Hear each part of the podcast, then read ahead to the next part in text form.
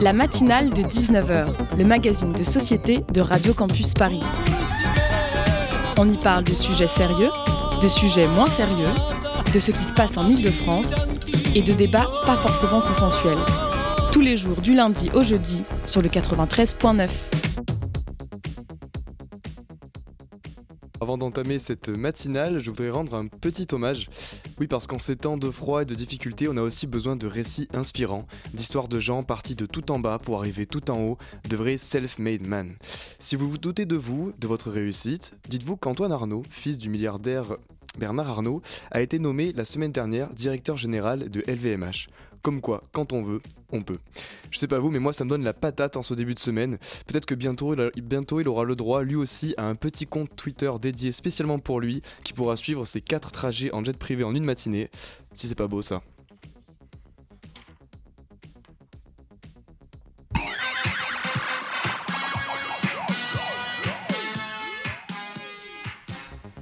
À mes côtés, Marie, notre coordinatrice qui passe derrière le micro ce soir et au programme de cette matinale de 19h, un sujet avec William Gorge, coordinateur du groupe Carton Rouge pour le Qatar. On parlera des conditions de travail, de corruption, d'impact environnemental, des femmes et des minorités et encore bien d'autres choses. En Zoom, on accueille les Vulves Assassines, quel honneur, et pour la chronique, ce sera celle de Flora. On est ensemble jusqu'à 20h sur le 93.9. Merci d'écouter la matinale. La matinale de 19h sur Radio Campus Paris. Pour commencer euh, cette émission, c'est un sujet très brûlant dont nous allons vous parler. Oui, alors euh, foutage de gueule, sifflons le pénalty et brandissons nos cartons rouges. Voici le slogan de la campagne du groupe indépendant Carton rouge pour le Qatar. Vous en avez peut-être entendu parler, notamment lors du die-in qui a eu lieu quelques minutes avant le coup d'envoi de cette nouvelle Coupe du Monde. Pour nous en parler, nous sommes en ligne avec William Gorge, coordinateur du groupe. Bonsoir. Bonsoir, oui. Bonsoir William, alors concrètement, quelle est cette campagne? Ça donne quoi? Est-ce que vous pouvez nous en parler? Euh, Oui, alors déjà je voulais juste préciser, je ne euh, suis pas exactement coordinateur, je suis membre de la campagne Carton Rouge, il n'y a pas vraiment de... de enfin, on est, je fais partie d'une équipe qui aide à, les groupes euh, locaux dans chaque ville à leur donner des outils pour faire des actions. Mais euh, voilà. Euh, du coup, pour vous donner une idée des actions en cours, si c'est bien votre question, euh, donc ouais, on a lancé une carte des contre-événements. Donc c'est une carte qui a pour ambition de répertorier tous les événements alternatifs les soirs de match.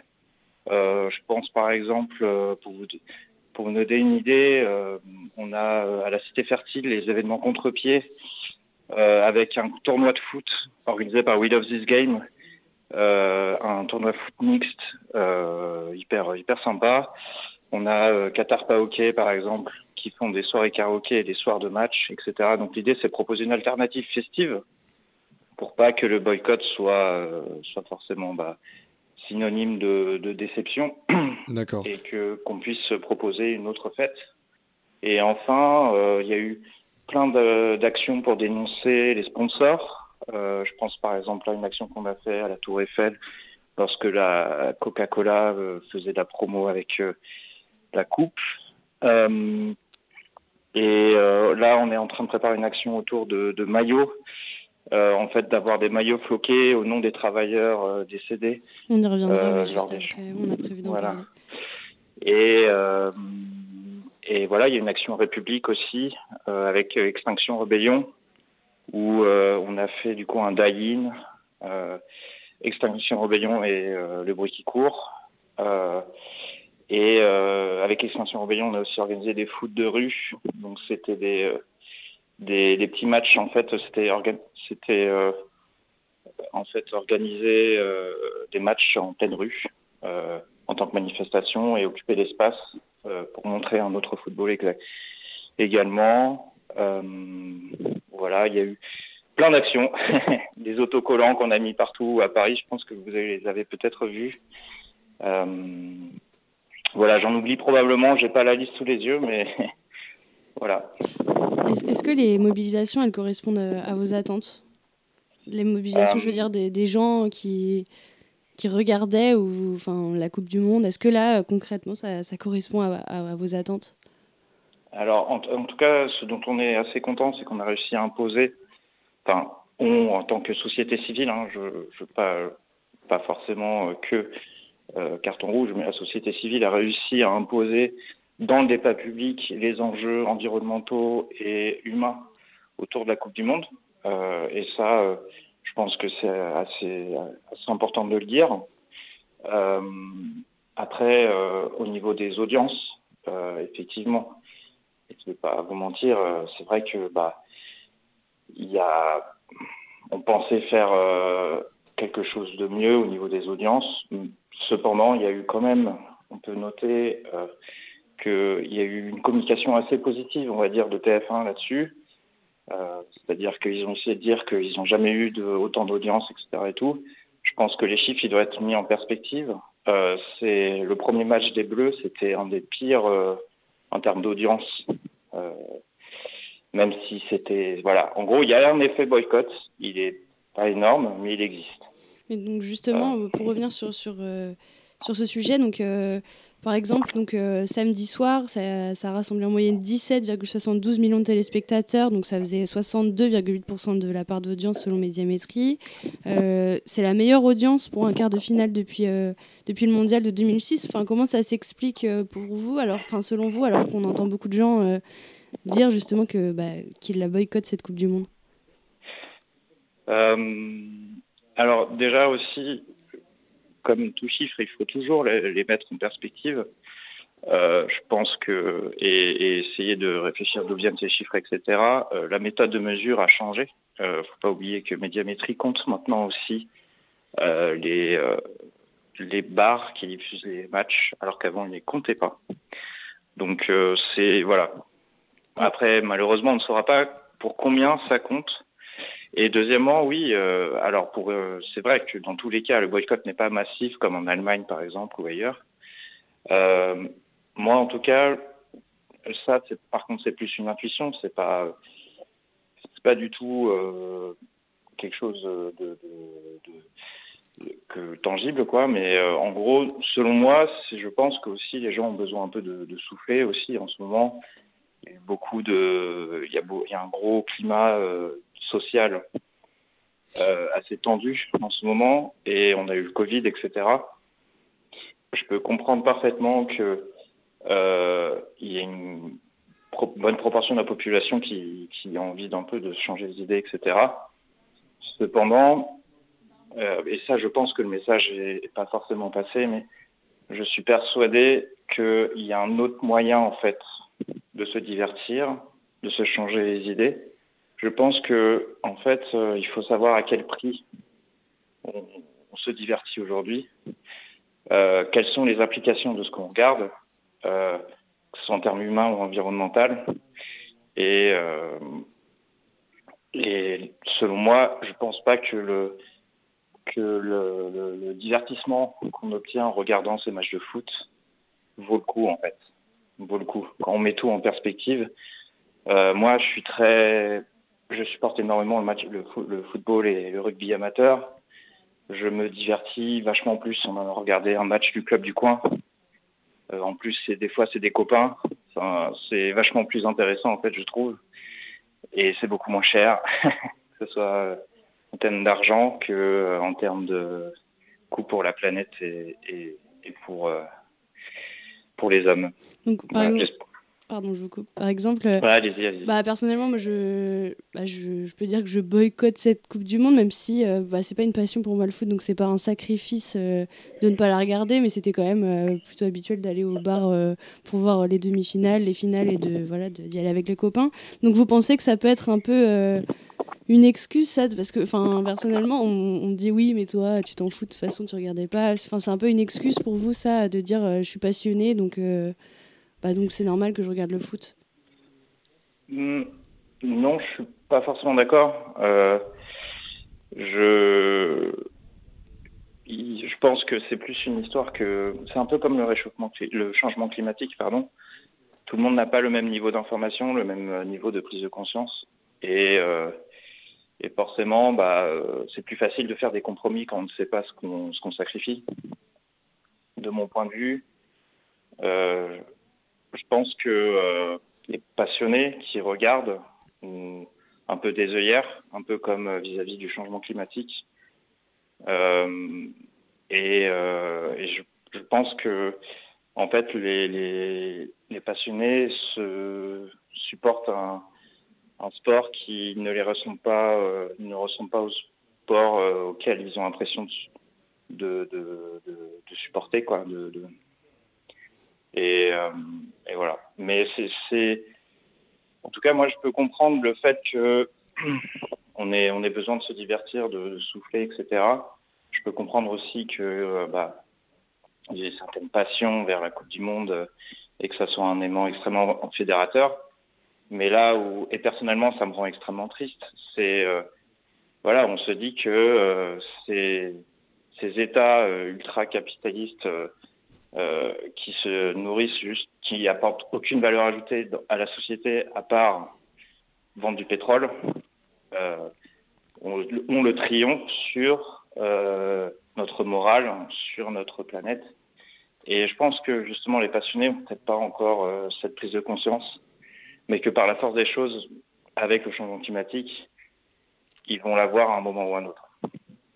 Justement, est-ce que vous dites quand on n'arrive pas à, boycotter un événement de foot qui est somme toute, malgré les passions, pas capital, comment est-ce qu'on va arriver à concerner les gens pour le changement climatique qui est encore qui est beaucoup plus difficile, on va dire, euh, à agir, alors que finalement, de parler une Coupe du Monde, il suffirait en fait de de, pas regarder sa télé, ça paraît moins difficile. Est-ce que ça, ça décourage pas un peu, ou au contraire, est-ce que ça vous donne euh, encore plus de motivation pour d'autres actions?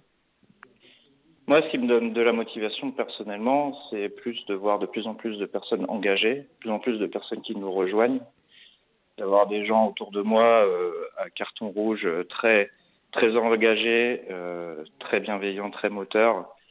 Et d'ailleurs, euh, pour ceux qui sont intéressés par le, n'hésitez pas à, nous rejoindre.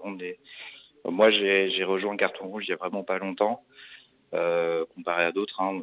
ça fait ça fait que quelques mois.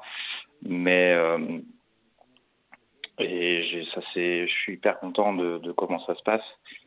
Personnellement, c'est ça qui me qui me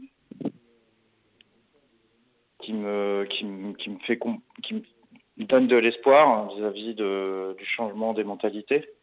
Parce que en fait, je pense qu'on est dans un problème. Je ne sais pas si vous connaissez le concept de la fenêtre d'Overton, mais euh, pour simplifier, euh, en gros, on a l'opinion publique aujourd'hui euh, qui est euh, dans une certaine euh, qui accepte certains concepts et pas d'autres. Ils acceptent par exemple aujourd'hui le fait de, mesurer la force d'un pays vis-à-vis de son PIB, etc. Mais ils n'acceptent pas encore des concepts de décroissance ou de sobriété. Et en fait, euh, grâce euh, aux militants, on peut tirer en fait euh, l'opinion publique vers ce qu'on nous, ce que ce qu'on pense être bon. Et en fait, dans tous les cas, on a la science avec nous en fait. En tout cas d'un point de vue écologique, je ne parle pas encore des, droits humains, mais d'un point de vue écologique, tout, tout ce qu'on dit est supporté par des scientifiques, euh, des études extrêmement rigoureuses, des milliers de papiers scientifiques, dont certains sont mes amis également, euh, qui montrent que euh, le changement climatique va arriver à un moment ou à un autre. Donc la prise de conscience, elle va arriver au moment ou à un autre. C'est plus quand et est-ce que ça sera trop tard? Mais je suis d'accord avec vous. C'est vrai qu'on peut imaginer que la Coupe du Monde, c'est quelque chose de sacrifiable, de mon point de vue, euh, vis-à-vis de ce qui s'est passé avec le Covid et tout, c'est peut-être plus compliqué pour les gens, sachant que le foot, ça fait vraiment partie de la culture française. C'est très intégré euh, à, notre culture et à notre façon de vivre. Et euh, personnellement, la Coupe du Monde en Russie, c'était quelque chose. voilà, moi à l'époque, j'avais je, Coupe du Monde en Russie, moi, ça m'avait beaucoup impressionné également. Mais euh, voilà, bon, euh, c'est euh, ce qui s'est passé dans le passé, c'est du passé. Maintenant, on peut rien y faire. Et, voilà, mais c'était quand même une belle victoire de l'équipe de France.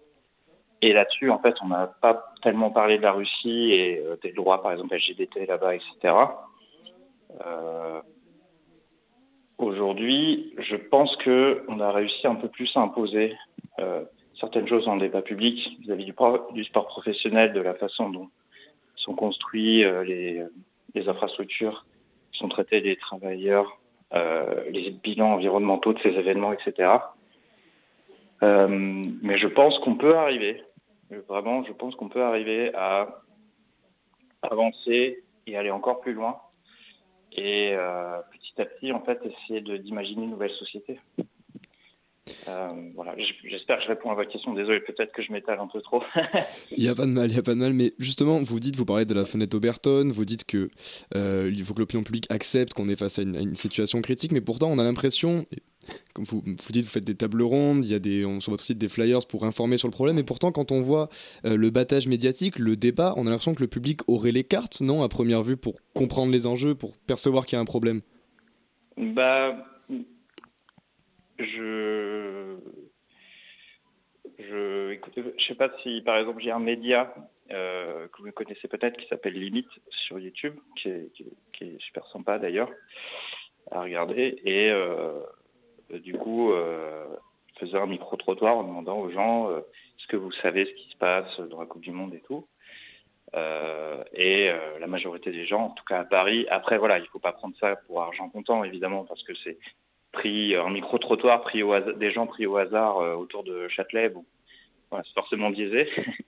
parce que voilà, ça ne représente pas l'opinion de tous les tous les Français, parce que Paris n'est pas la France, quoi.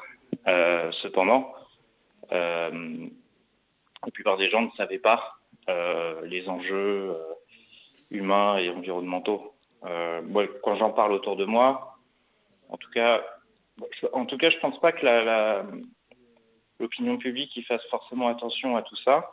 il y a eu beaucoup de patages médiatiques, mais je ne pense pas qu'il y en ait eu assez.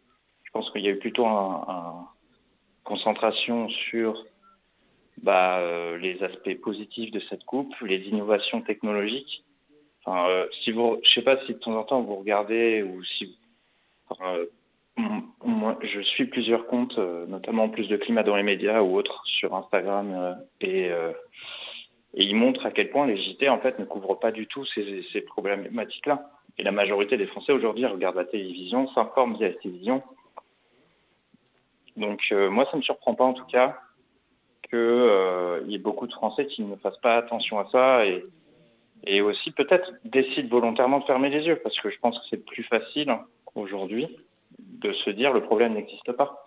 C'est tellement plus confortable. Vous pensez quoi de l'argument euh, qu'on peut... Euh, enfin, que des gens qui rejettent ce, boycott-là donnent? Ça fait 12 ans qu'on sait que, que la Coupe du Monde sera au Qatar et tout le monde se réveille maintenant. Vous, enfin, vous répondez quoi, vous, à, à cet argument? Alors, je, la, Coupe du Monde a été attribuée il y a plus de 10 ans, je crois. Donc, par exemple, certaines personnes qui la dénoncent aujourd'hui euh, avaient 15 euh, ans à l'époque, qui ont aujourd'hui 25 ans. Je ne sais pas si à 15 ans, vous avez un éveil politique mm. euh, suffisamment pour mm. pouvoir comprendre ce qui se passe, ce que veut dire. voilà. Donc, bon, et aujourd'hui, les enjeux environnementaux euh, et sociaux concernent principalement la génération, euh, enfin, les, jeunes, quoi, les moins de, 40 ans. Euh, et désolé à ceux qui ont plus de 40 ans, désolé, je, crois qu'on ne peut plus vous considérer comme jeune aujourd'hui. moi, j'en ai 35, enfin 32, pardon. Oula, je vais dire que je suis trop vieux déjà. Euh, j'ai 32 ans. Euh, voilà, à l'époque, j'en avais 22, mais mes priorités, euh, c'était plus d'étudier, de, profiter de la vie avec étudiante. Et, en fait, à l'époque, il y a 10 ans, on parlait un peu du changement climatique, on commençait à en parler, mais personnellement, moi, je, ne savais pas en fait tous les enjeux. moi, j'ai pris conscience de tous les enjeux environnementaux et sociaux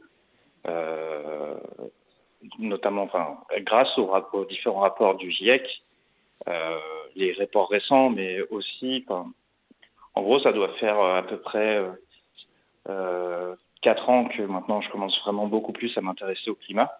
Mais avant ça, en fait, j'en avais pas du tout conscience. Et donc cet argument-là, il est, il est un peu facile. Il est un peu facile parce que comme tous ces arguments qui visent souvent euh, les activistes, et là-dessus, un gros support euh, à tous les activistes qui se mobilisent tous les jours euh, pour, pour la cause du climat, c'est que ces arguments-là, souvent, ils s'attaquent à la personne. Ils s'attaquent à mais pourquoi vous n'êtes pas mobilisé avant, Mais ça, en fait, c'est des, attaques personnelles.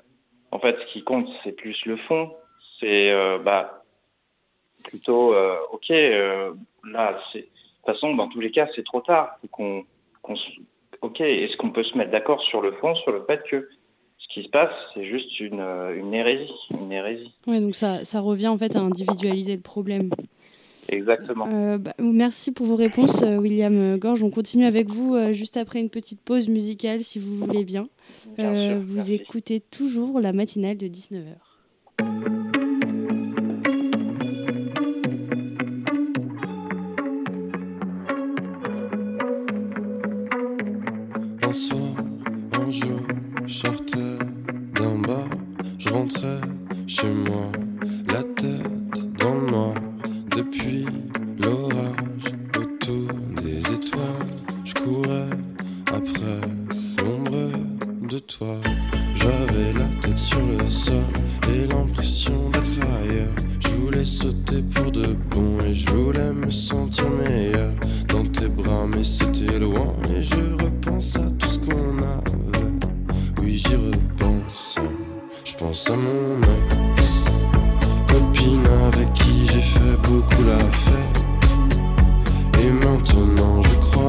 on se déteste.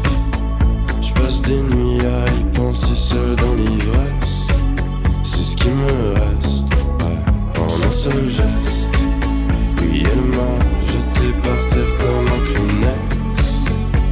Et depuis de temps en temps, je pense à mon ex. Copine avec qui j'ai fait beaucoup de sexe. Et maintenant, je crois bien qu'on se déteste.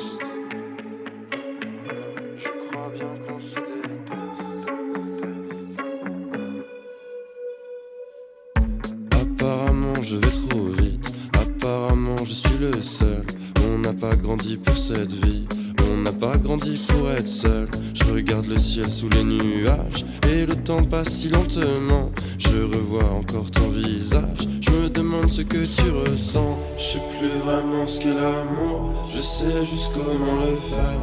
Quand je repense à nos souvenirs, j'entends ta voix qui se perd. J'aimerais tellement la faire sortir ou bien revenir en arrière. Mais c'est trop tard pour espérer. Je sais bien que je peux rien y faire. Je pense à mon mec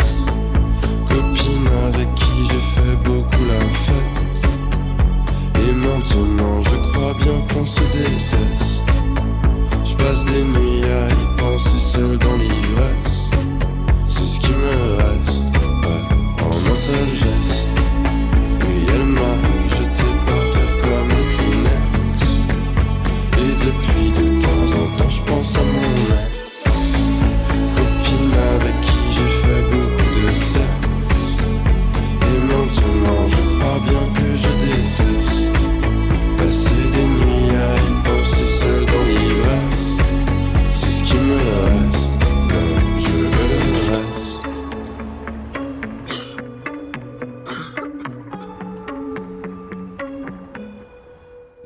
Johnny Jane Kleenex sur le 93.9.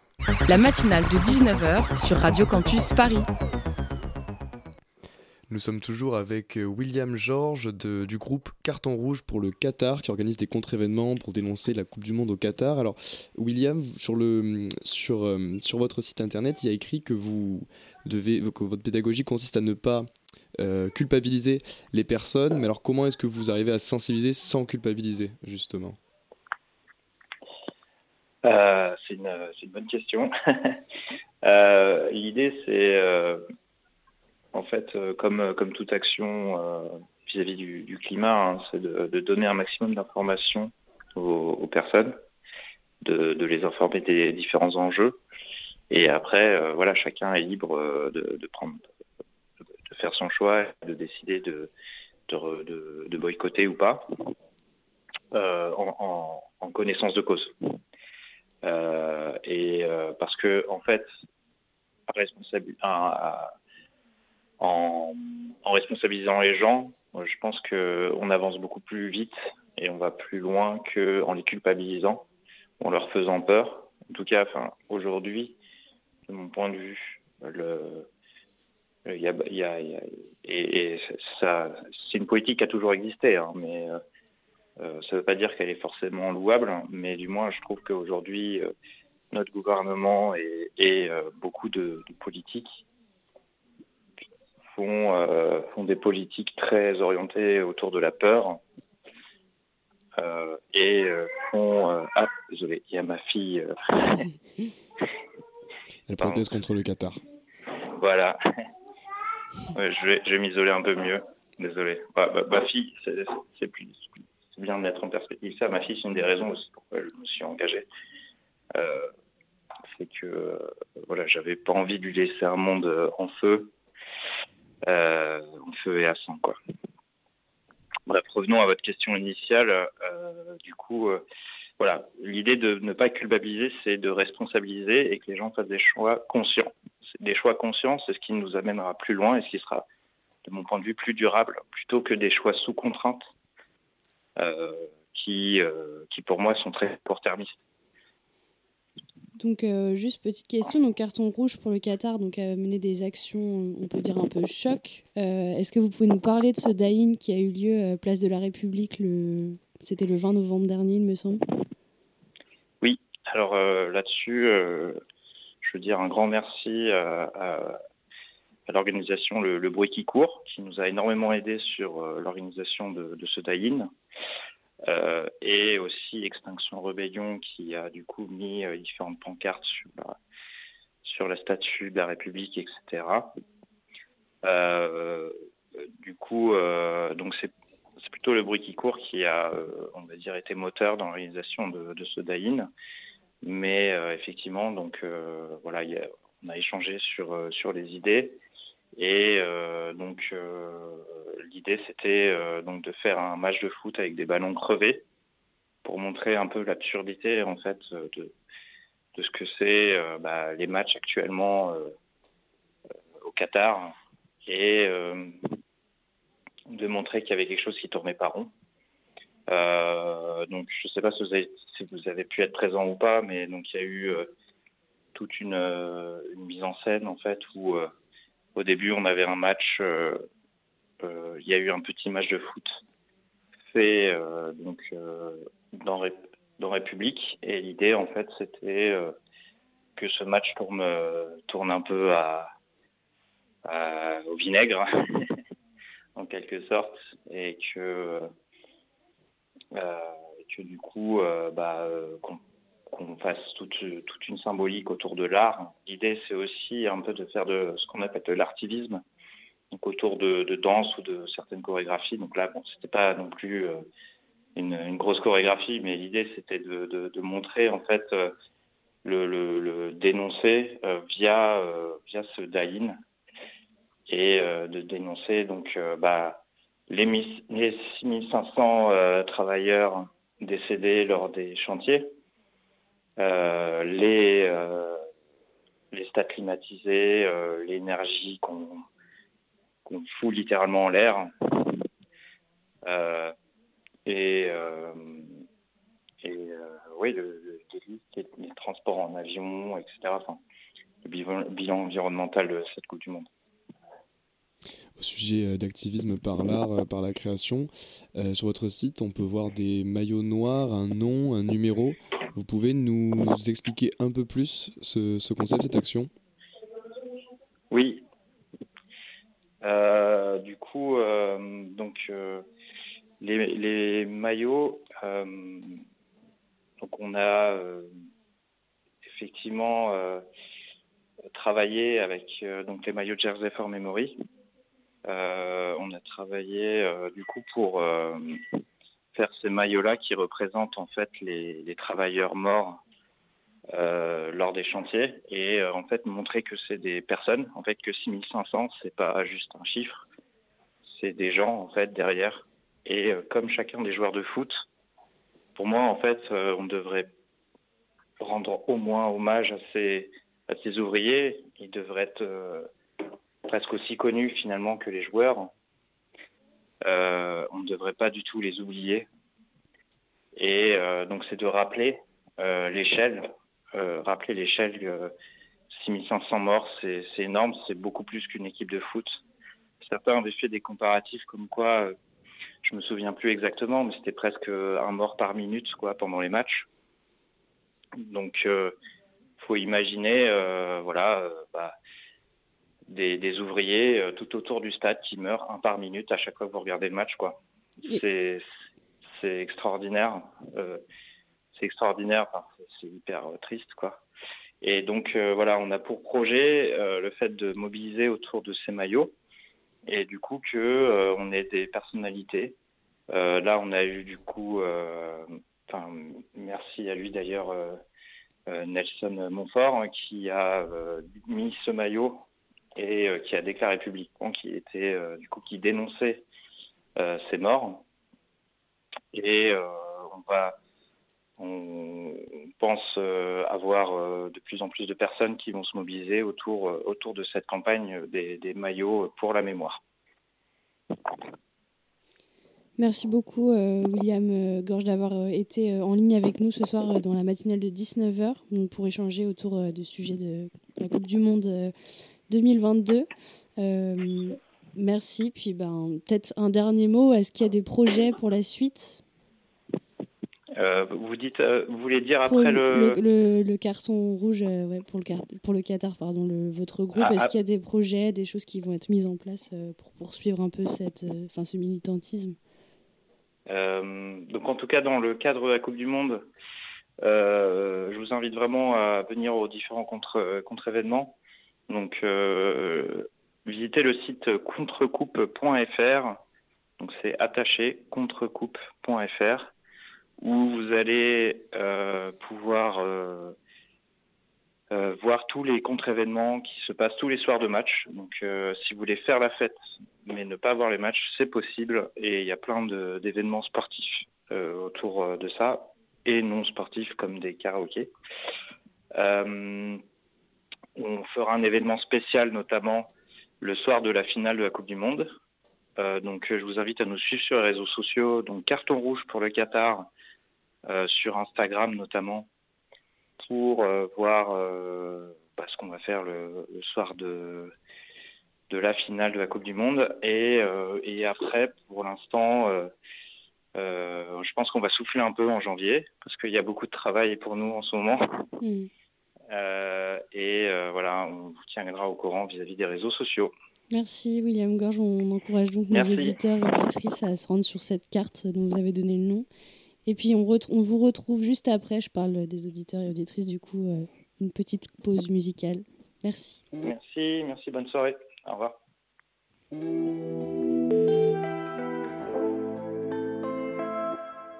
Oh, je me demande vie reprendra son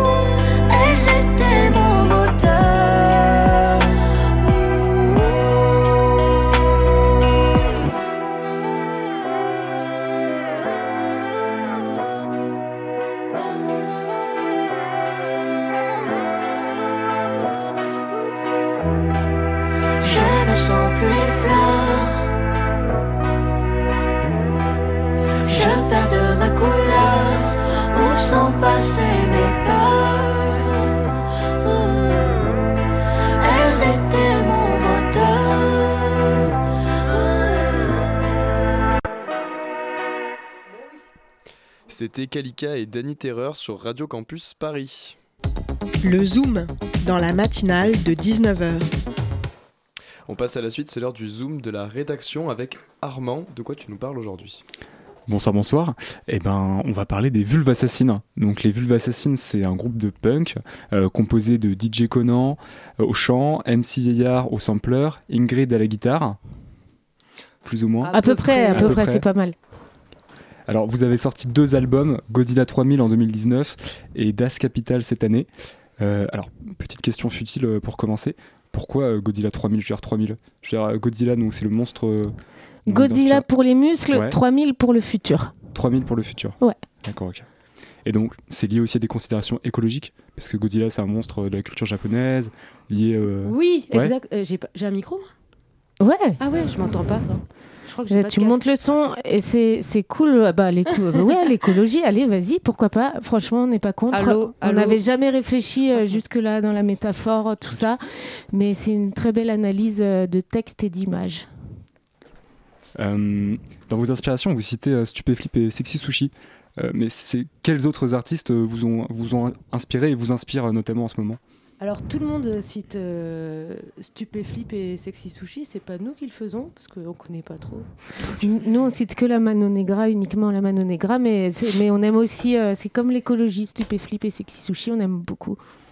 Euh, et du coup, nos attends, je répète ta question, j'ai pas écouté. Bah, est-ce que là, en ce moment, est-ce que vous pouvez peut-être partager des artistes en ce moment qui alors, euh, bah, bah, bah, pas du tout, parce que, comme je te dis, on n'écoute que la Mano Negra, et en vrai, on rencontre les autres artistes au compte-goutte en fonction des tournées, et on a beaucoup aimé euh, Baby Volcano, Songe et Infecticide ces derniers temps.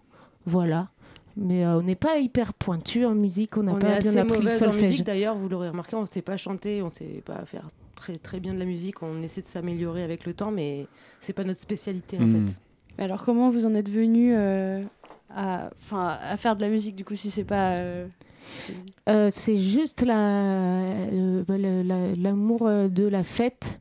En gros, nous, on a un groupe de propagande. Si on avait su écrire bien, être de bonnes oratrices, on, aurait fait une grande carrière en politique. Après, on s'est rendu compte qu'il y a des choses, je sais pas, plus ouais, plus enfin plus plus simple directement à faire comme comme de la musique. Euh, la musique électronique permet en fait, oui, c'est ça, de s'éviter des années de conservatoire. Ça, rend la, chose euh, beaucoup plus accessible à, plein de personnes qui ne savent pas faire de la musique. Bon, par contre, ça prend énormément de temps de partir de zéro. Enfin, c'est quand même un, travail énorme. Ça prend quand même du temps, mais ça en prend moins. Et effectivement, sur euh, la question budgétaire, c'est vrai que c'est moins cher de télécharger un plug gratuit, de fait, que d'acheter un, un violon ou une clarinette. Et euh, du coup, voilà, on a, on a commencé euh, la musique parce que c'était possible. Mais, euh, possible et, amusant. Et amusant et efficace. Ouais. Est-ce que vous pensiez que ça prendrait autant d'ampleur? Pas du tout. Sinon, on aurait fait autre chose. ça va, ça prend pas non plus une ampleur. ouais, enfin oui, c'est vrai. D'ailleurs, je dis ça comme si, comme si on jouait à Bercy demain. Non. vous êtes ça va prendre de l'ampleur, bien sûr. Est-ce que les Berruriers Noirs, c'est un groupe. Euh, Qu'on nous sort tout le temps, oui, comme Sexy Sushi et Stupéflip. Ouais, pas du tout. Euh, on connaît deux, trois chansons, on aime bien. Nous, on aime bien, ouais, mais notre guitariste, euh, Samy, donc tu l'appelles Ingrid, c'est son vrai nom, mais Samy, c'est son autre vrai nom. Euh, elle, déteste les berruriers noirs, elle aime pas le punk, elle a pas compris qu'elle faisait partie d'un groupe punk. Donc Samy, c'est la troisième qui n'est pas là ce soir. Et, euh, voilà, elle aime Madonna. Euh, nous, on, aime les, on préfère les berruriers noirs, je pense. Et on trouve ça normal de porter sa parole ce soir quand même pendant l'interview. C'est gentil de faire ça. Ouais. Ouais, parce que je pensais au Berru pour le côté second degré humoristique aussi sur scène. Euh. Et second degré, en vrai, pas tant que ça. Je pense qu'on est, on, est très sérieuse dans les sujets qu'on aborde, en vrai. Euh, et je sais pas, je, je vais m'en Non, mais t'as raison, je suis contente que tu dises ça, parce qu'en fait, c'est vrai que euh, second degré, oui, mais en fait, on a l'air d'un groupe féministe mais en fait on est un groupe euh, féministe. Et puis on parle beaucoup de communisme en rigolant, mais en fait on est un groupe communiste. Et puis euh, en fait, à chaque fois qu'on parle d'un truc, on le pense. Alors peut-être qu'on y met un peu d'autodérision parce que comme on on sait pas trop, euh, enfin à la base on voilà, on l'a déjà dit, on, fait mal de la musique, on l'autodérision ça nous permet d'être à l'aise, mais en fait tout ce qu'on dit on le pense au fond du cœur. Moi, je propose qu'on écoute la, la, musique. En fait, je sais pas si les filles à la régie nous entendent. On va écouter un, on va mettre un extrait, enfin même la musique en entière de Das Capital pour que les gens se rendent compte un petit peu de, de quoi on parle à l'antenne.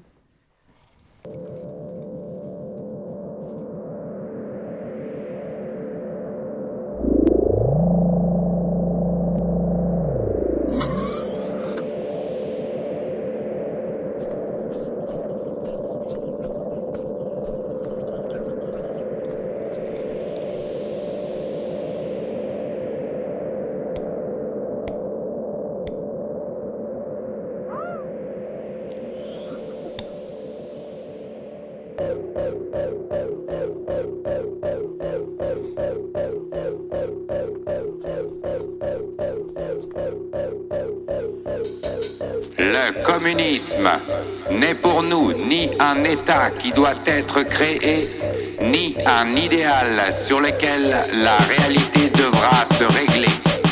Nous appelons communisme le mouvement réel qui abolit l'État existant.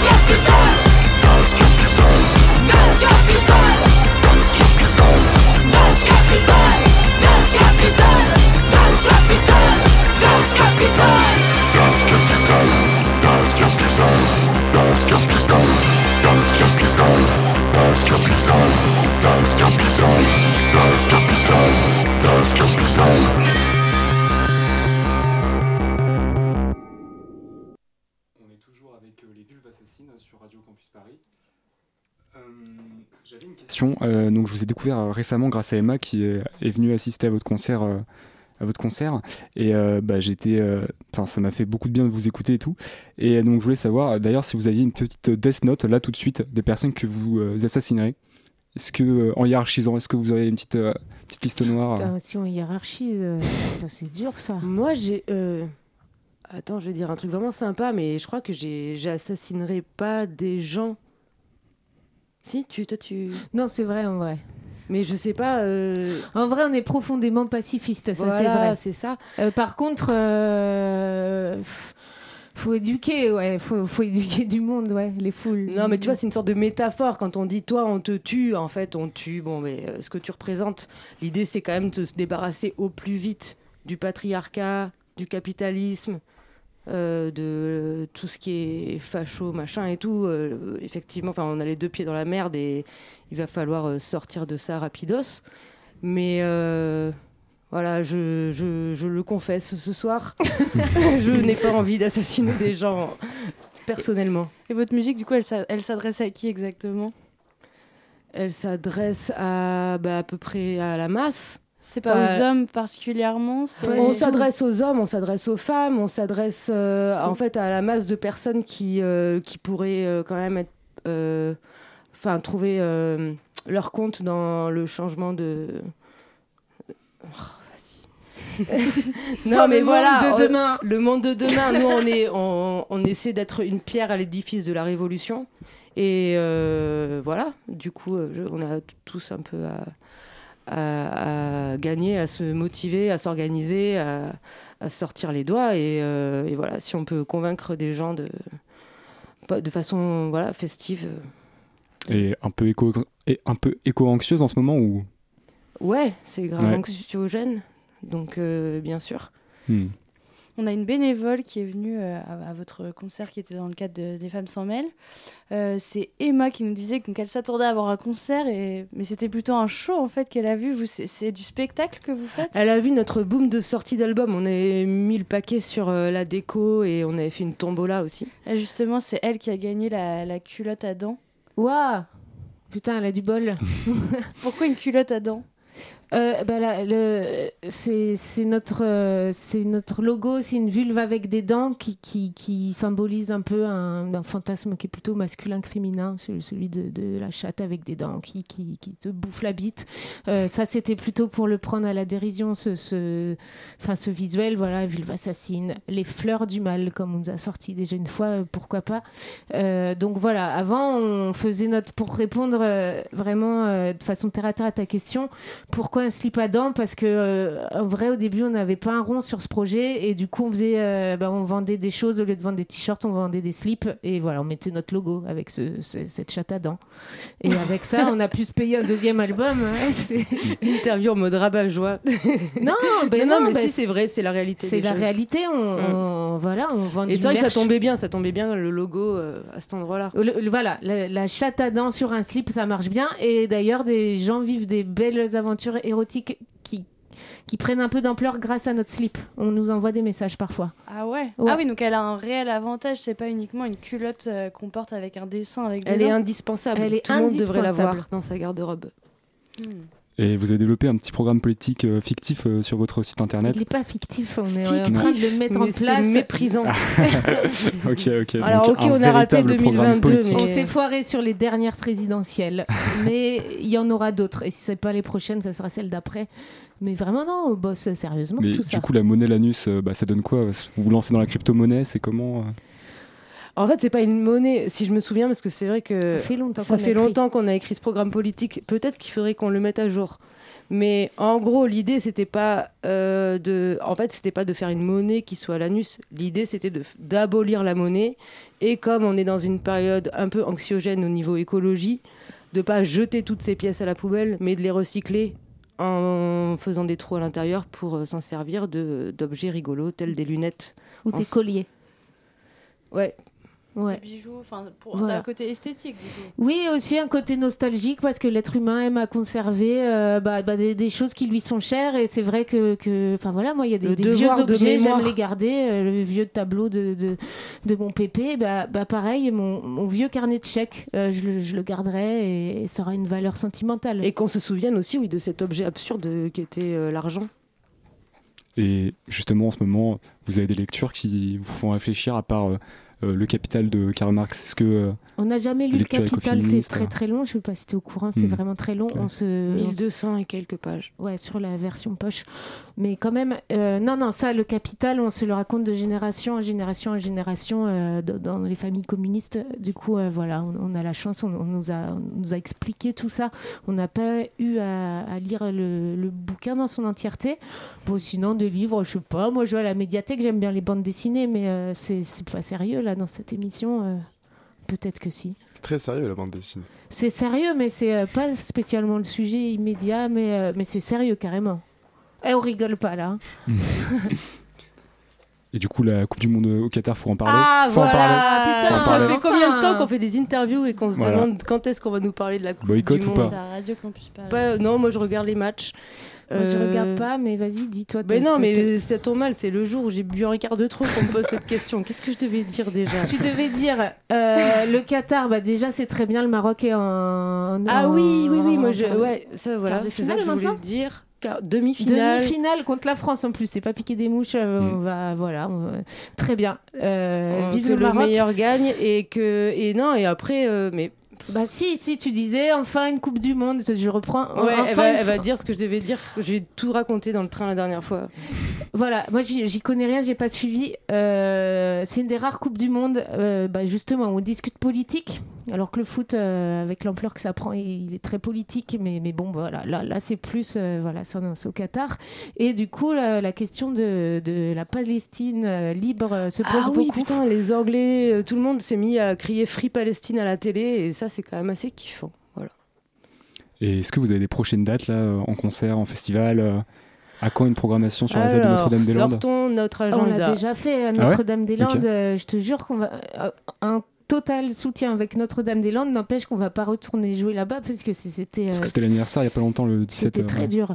Bah, nous, on est tombé pile au moment de l'évacuation où du coup on, a hmm. dormi dans une tente qui s'est brouillée dans tous les sens parce qu'il y avait les, hélicoptères qui faisaient remonter les, 2012, non, les gaz lacrymaux. L'opération César ou Non, et l'autre d'après. L'autre, c'est l'ultime. Euh, enfin voilà, en tout cas, oui, on, est, on est allé à Notre-Dame-des-Landes hmm. plein de fois et entre autres faire euh, ce concert. Non, très rigolo, mais, mais c'est un, un, délire.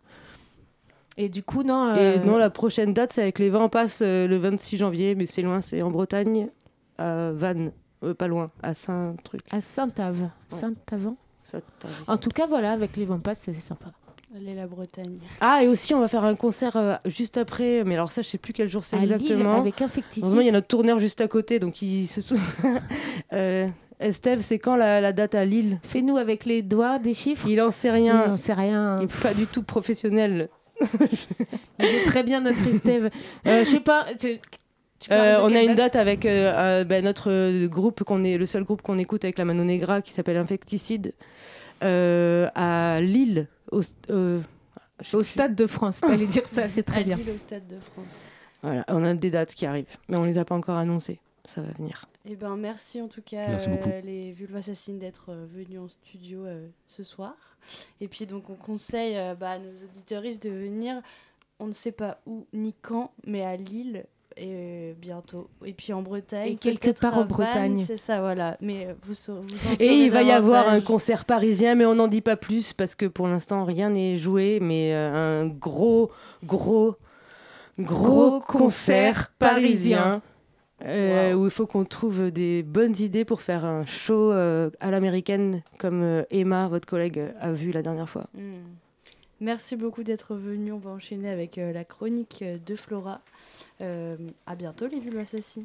À bientôt Radio à Campus. bientôt, merci. merci. La matinale de 19h, le magazine de société de Radio Campus Paris.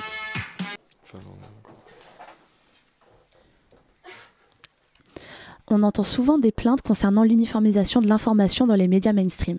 Cette critique est apparue avec l'émergence des agences de presse au 19e siècle. On est ravi qu'elles soient là, l'AFP Reuters ou encore AP, mais elles donnent les mêmes actus et les mêmes sources à tous les journalistes. Cela explique que l'information varie relativement peu d'un support à un autre. Si, si, je vous assure que cette accroche a un rapport avec le sujet. Plus qu'une uniformisation... Oh là là, uniformisation de l'information, n'uniformise-t-on pas également les journalistes Ou plutôt, n'avons-nous pas besoin parfois d'un nouveau regard plus atypique pour interroger le monde qui nous entoure? Mettre ce regard en lumière avec des journalistes porteurs du trouble du spectre autistique, c'est le but du programme Les Rencontres du Papotin, diffusé depuis peu de temps sur France 2. Ceux qui ont diffusé ce programme, c'est Olivier Nakache et Eric Toledano. On les connaît pour le succès de leurs différentes réalisations. Je pense à Nos Jours Heureux en 2006, dont je connais absolument toutes les répliques par cœur. En thérapie, mon coup de cœur série, sorti en 2021 sur Arte. il y a de ces programmes qui nous ont marqués pour leur authenticité, les deux amis s'étant de nombreuses fois penchés sur le handicap. Intouchable en 2011, c'est 19 millions d'entrées au cinéma et le troisième plus grand succès du box-office en France. Hors norme, sorti en 2019, met en scène l'histoire vraie de responsables d'associations qui s'occupent de personnes atteintes d'un autisme grave, joué par des acteurs en situation de handicap. Et maintenant, à la rentrée 2022, Nakash et Toledano bouleversent, dans le bon sens, nos représentations professionnelles avec les rencontres du papotin. Et du coup, c'est quoi le concept de cette émission? Alors pour l'expliquer, il faut revenir aux origines du journal Le Papotin dans lequel travaillent tous les journalistes qui interviennent dans l'émission. Il est né il y a 33 ans à l'hôpital de jour d'Antony, un centre qui accueille des adolescents autistes. Il a perduré et compte aujourd'hui une quarantaine de membres âgés de 14 à 50 ans qui interrogent des personnalités médiatiques pour des reportages et des articles. Et elles dessinent également pour illustrer leurs écrits. Et en plus du site régulièrement alimenté, ils sortent un journal papier tous les ans. Ont pu être interviewés Jacques Chirac, Anne Hidalgo, Barbara ou encore Mireille Mathieu. Et maintenant, le concept du journal est adapté sur France 2. Sont déjà passés sous le micro de ces journalistes pas comme les autres, Gilles Lelouch, le premier, suivi de Julien Doré et Camille Cotin.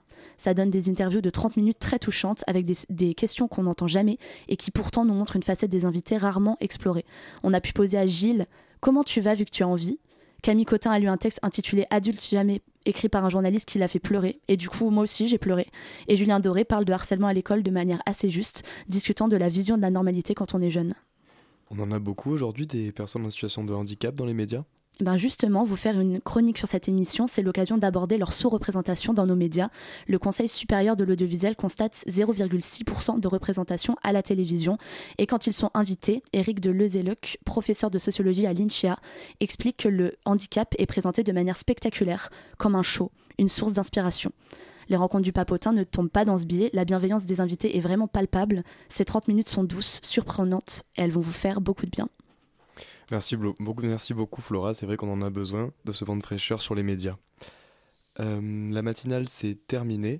Merci à Marie pour la co-interview et la coordination, ainsi qu'à Gabriel, Sonia pour la réalisation de l'émission. Merci aussi à Flora pour sa chronique. Retrouvez-nous demain, même heure, pour donner l'alerte d'une centaine de médecins concernant l'impact sanitaire des bruits, aériens. Et on recevra James the Prophet et Pop the Kid en live de la matinale. Mais tout de suite, c'est la demi-heure sur Radio Campus Paris. Pitoum, de quoi est-ce que vous allez nous parler? Salut, euh, oui du coup c'est la demi-heure euh, qui arrive tout de suite avec euh, bah, plein de sujets géniaux. On va parler évidemment de l'état politique de la France, comme toujours catastrophique. on va parler aussi des biens communs, voilà ce que c'est, pourquoi, tout ça. Et surtout on reçoit Yannick Kergoat, le réalisateur du documentaire La très grande évasion, qui parle de l'évasion fiscale.